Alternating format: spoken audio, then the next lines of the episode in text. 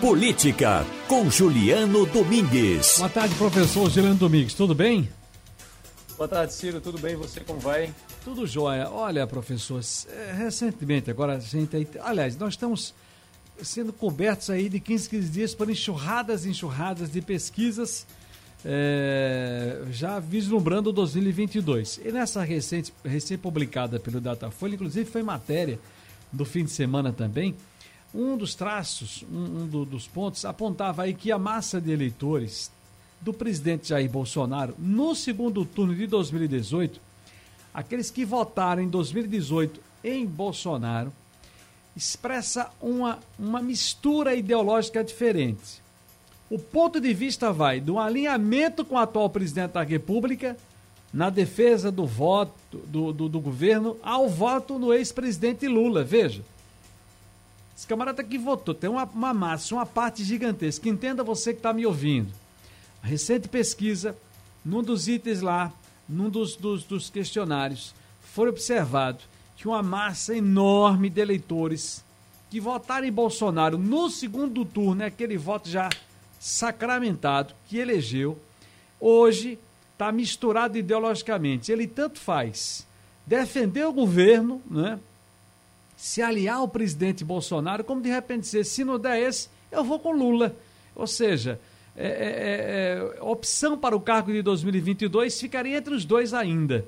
Professor, então, tenho três questões aqui para a gente deixar para o senhor fazer uma análise. Primeiro, é possível definir né, é, é, no que é que acreditam esses eleitores do presidente, né, que ainda o apoiam, que mantém essa segurança de apoio a ele, e também no que os eleitores de Bolsonaro acreditam quando se fala em vacina contra a Covid-19, que aí a gente fala também de alinhamento político, ideológico, do ponto de vista da saúde. Por favor, professor.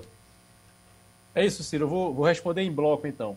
Vamos lá. É, você falou aí muito bem nessa introdução sobre uma massa de eleitores, né? E o que essa pesquisa ela nos traz é a confirmação daquilo que as ciências sociais e a ciência política é, nos ensina. Que o eleitorado, Ciro, de uma maneira geral, é muito volúvel. O eleitorado tanto pode, né, essa massa de eleitores, tanto pode pender para um lado, quanto pode pender para o outro nas eleições. E que tem um percentual ali, que é um percentual relativamente pequeno, que são aqueles eleitores mais fiéis do ponto de vista ideológico.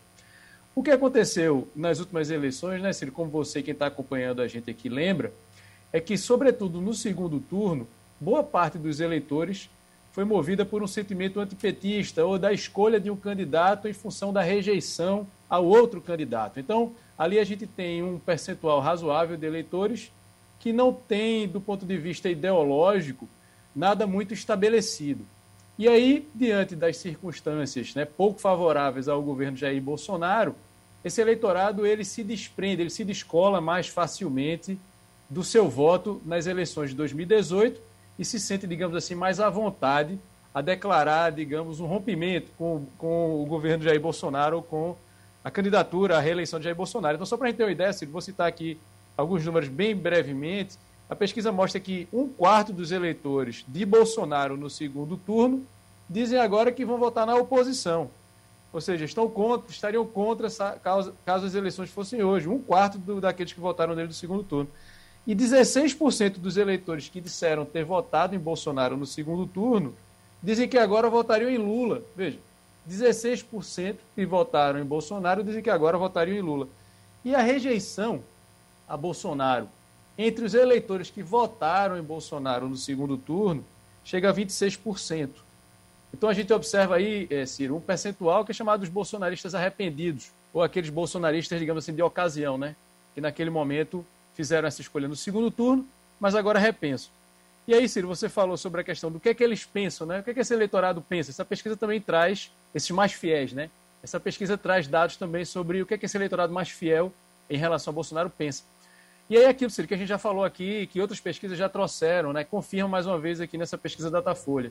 Entendem que o presidente não é o mais culpado, assim, é, ou seja, essa questão da atribuição de culpa interfere na percepção do indivíduo, então alivia-se a barra do presidente, né, os mais fiéis, em relação à situação econômica do país, à crise, à pandemia, etc.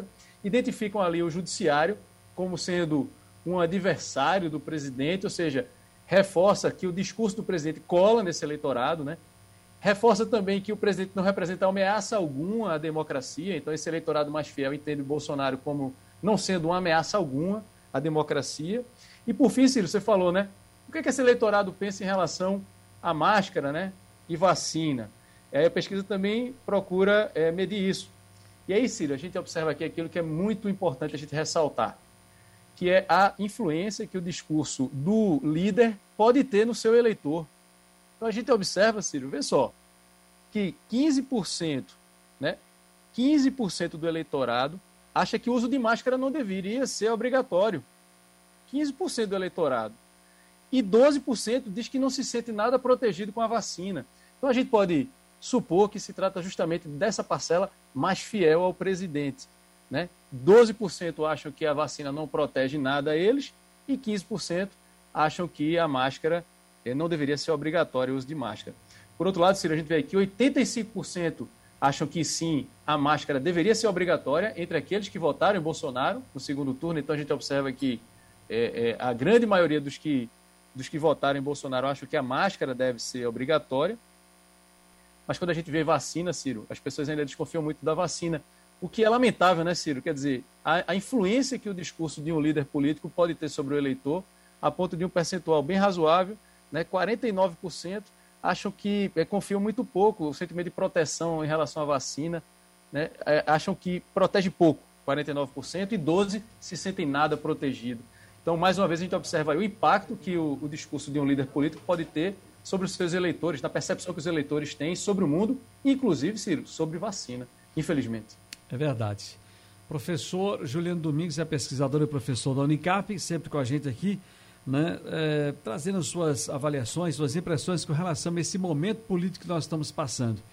Professor, o senhor viajou para os Estados Unidos, já, já fez, é, é, acompanhou de perto lá as, as eleições americanas. Tem alguma coisa para dizer dessas alemãs agora? Ciro, é, veja, é, é, difícil, não é minha, não é minha praia né, essa Sim. pesquisa, então eu não, me, eu não me arriscaria aqui a fazer qualquer, qualquer análise sobre o contexto alemão. Não, aliás, vou, deixar, eu peço, vou, de, vou, ficar devendo essa. Eu peço-lhe desculpas, que não está no escrito, apenas para ter assim, uma noção, já que o senhor está muito nessa área, saber se, se, se, tem alguma novidade que vem por aí, porque todo mundo está se sentindo órfão agora da, da, da, da estadista Angela, Angela Merkel, né? Então, era para ver como está essa situação. Aliás, lá respirou-se um pouquinho também a possibilidade de termos Uh, o Partido Verde, né, que, que, sai rindo dessa eleição, sai com muito oxigênio lá, lá na Alemanha. Muito, muito comentada e muito acompanhada essa eleição. Professor Juliano Domingues, um grande abraço, felicidades e até a próxima. Eu que agradeço, Ciro. Um abraço, até a próxima.